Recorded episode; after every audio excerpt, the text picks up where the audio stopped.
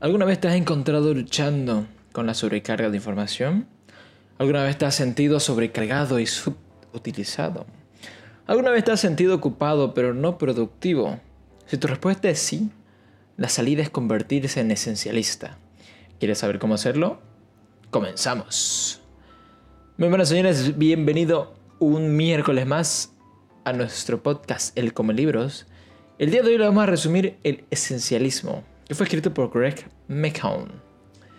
No tuvimos episodio de ayer porque sencillamente mi computadora se fregó, no pude subir el episodio, pero ya está arreglada y aquí vamos con todo. Empecemos con la parte número uno. ¿De qué se trata el esencialismo? Se estarán preguntando. La idea más simple para retratarlo es decir que es menos, pero mejor.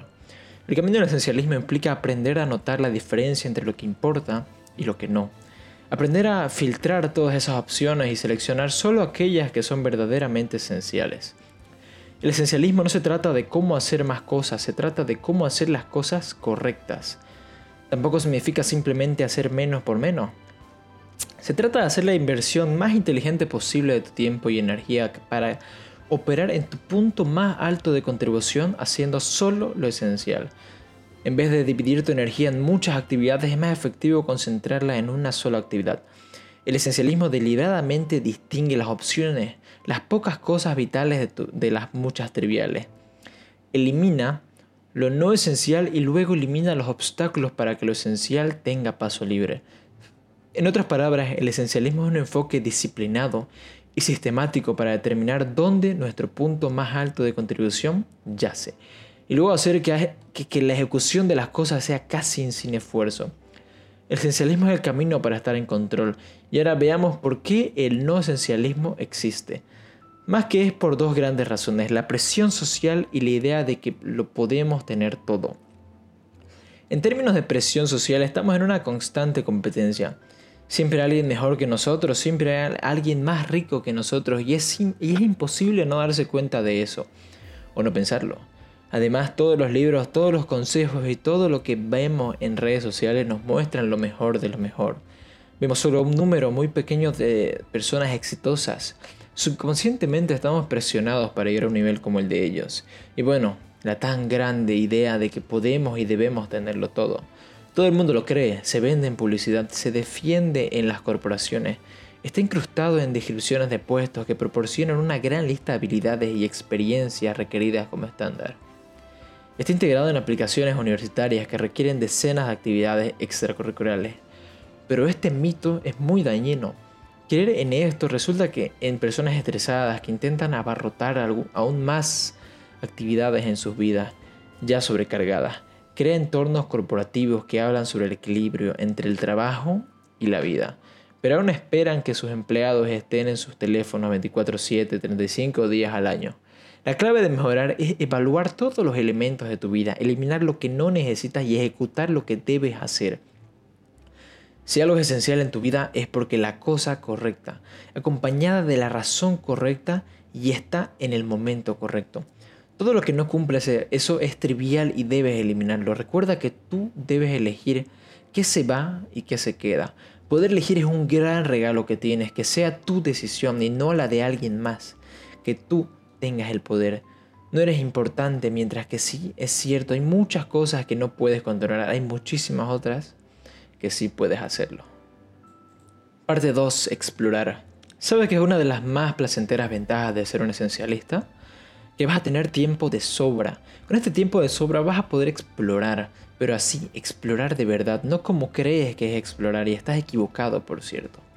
Tú piensas, ay, pero si exploro oportunidades, si es que tengo tiempo libre, me consigo un trabajo, aprendo algo nuevo, me inscribo una clase más, etc. Esto solo lo haces por presión social, te estás llenando tu día con responsabilidades, estás poniendo más carga encima por nada más. En sí te estás haciendo responsabilidad por más cosas aún. Esto es lo opuesto que haría un esencialista. Un esencialista no se pondría más carga encima. Obviamente si buscaría aprender, pero de una forma mucho más relajada, sin tomar extra responsabilidades. Para poder explorar de verdad debes estar relajado. Para estar relajado no debes tener en tu mente fechas de entrega y presiones u obligaciones. Un esencialista primero se va a liberar de sus responsabilidades que sabe que no son imprioridades. Con su mente tranquila se va a abrir a nuevos ambientes y perspectivas. Así también incluso con tu rutina normal. Puedes aprender cosas nuevas, vas a prestar atención a lo que no habías notado antes. Vas a escuchar lo que no dicen las personas, vas a poder encontrar la esencia que tiene la información que te dan. Hay un dicho que dice, Dios está en los detalles, y eso es porque los detalles dicen muchas cosas que las palabras no dicen, o incluso las mismas acciones. En los detalles hay cosas descuidadas, pistas, información sobre otros aspectos de información sobre las personas. Observa los detalles. Otra muy buena cosa que tienen los esencialistas es que pueden tener mucho tiempo para dormir tranquilos. O sea, realmente duermen unas 6 u 8 horas. No como el empleado común que se desvela. También, si eres un estudiante, segurísimo estás familiarizado con amanecerte. Dormir es muy importante para tu mente y tu salud en general. Deberías tener tiempo para cuidar esas prioridades sí o sí. Bueno, probablemente te estás preguntando, ¿y cómo rayos sé qué priorizar? Una forma muy simple de hacerlo es preguntarte si deberías o quieres hacer cierta cosa. La respuesta no debería ser solo sí. Ya bueno, supongo que sí. La respuesta debería ser y yeah o no.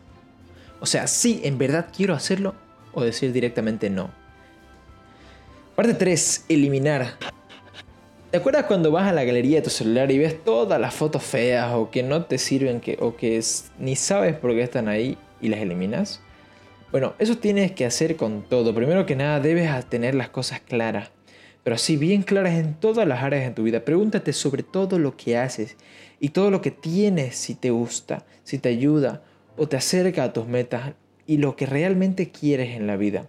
Cuando tengas todo claro, de que sí, sirve y que no, podrás editar. La edición, la eliminación estricta de tu, de tu rutina trivial, sin importancia o irrelevancia, es un oficio esencialista. Para convertirse en un gran editor en la vida, tienes que hacer lo siguiente. Reduce las opciones. Al tomar decisiones, decidir eliminar las opciones es la esencia misma de la toma de decisiones.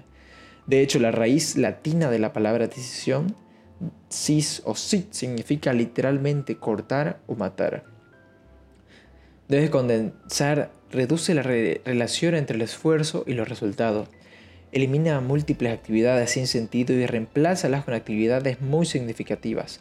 Corrige, compara regularmente tus actividades o, o comportamientos con tu intención real o final.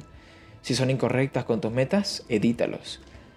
Convertirse en editor también incluye saber cómo mostrar moderación, Convertirse en un esencialista significa hacer que, saber qué cortar, condensar y corregir una parte natural de nuestra rutina diaria.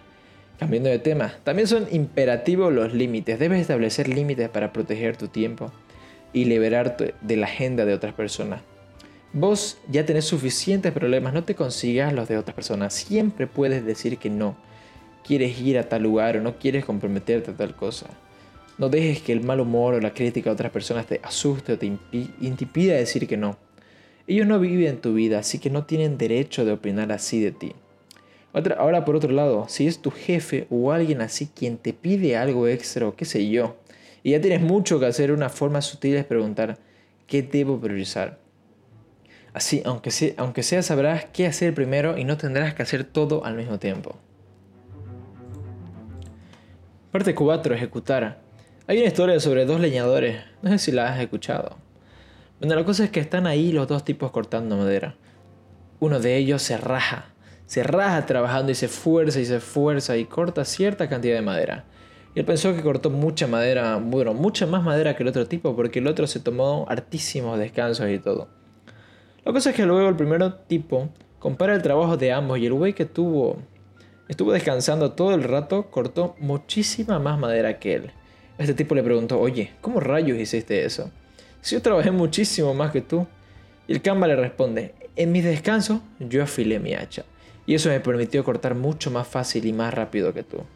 Es una historia más, para expresar el dicho de no trabajes más, trabaja mejor. Y bueno, eso viene con el esencialismo, así que hablemos de cómo lograr eso. La primera clave es, preparar, es la preparación extrema.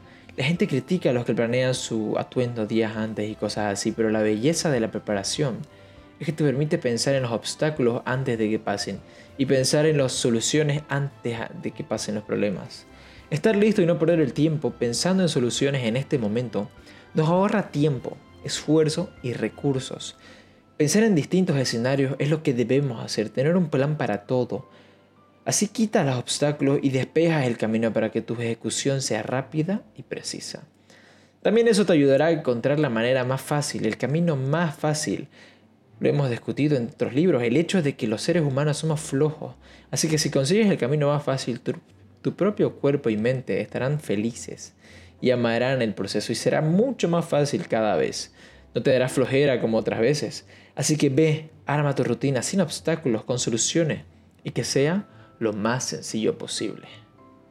De esa forma te acostumbrarás mucho más rápido.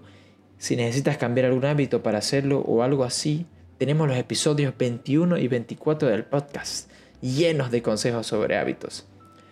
Y hasta aquí, señores, un podcast rapidísimo. Espero que les haya encantado el esencialismo. Les sugiero ir a comprarlos les vamos a dejar un link de afiliados en la cajita de comentarios, así que si quieren comprar el libro, utilicen el link y así apoyan al canal. Yo me despido, nos vemos el próximo martes con un nuevo libro. Si quieren sugerirme más libros, los invito a ir al podcast El Come Libros o The Book Eater. Estamos ahí publicando el mismo resumen pero más corto, así que si te gusta, ve a seguirnos y sugerirnos más libros. Yo me despido, hasta la próxima.